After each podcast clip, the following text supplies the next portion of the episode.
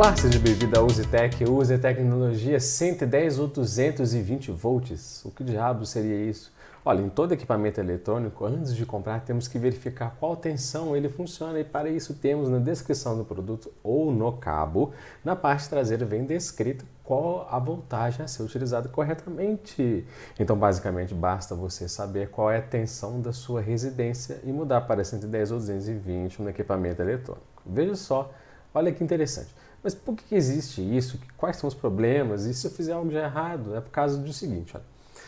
110 ou 220 são tensões diferentes, mas o consumo do produto elétrico ligado neles são exatamente os mesmos, pois o consumo não depende da tensão, mas sim da potência e o tempo que ele fica ligado.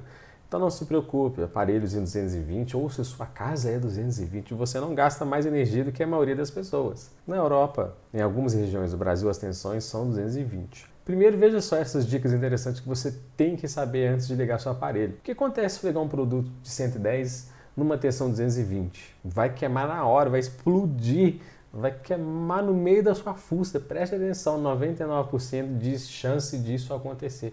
Não ligue aparelhos que é de 110 numa tomada de 220. O que acontece se fazer ao contrário, se eu ligar uma de 220 num 110? Na maioria das vezes nem vai ligar. Se ligar, funciona pela metade. Um identificador que é 220, se você ligar numa de 110, você não vai rodar nada, não vai bater sua vitamina seu shake. Hum, vitamina de abacate. E por acaso, bivolt, você já ouviu falar disso? Você sabe o que é bivolt?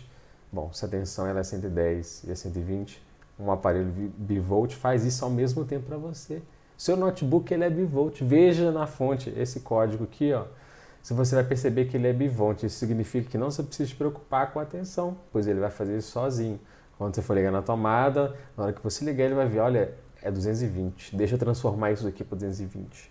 Olha, não, 110, é deixa eu transformar isso para 110. Então, bivolt faz isso sozinho. Geralmente você encontra isso nos notebooks.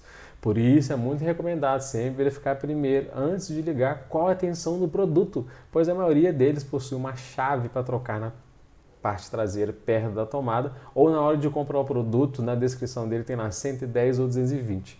Espero que tenha gostado, esse vídeo foi bastante curto, bastante simples, é só isso que você tem que entender sobre 110 e 220. Um abraço.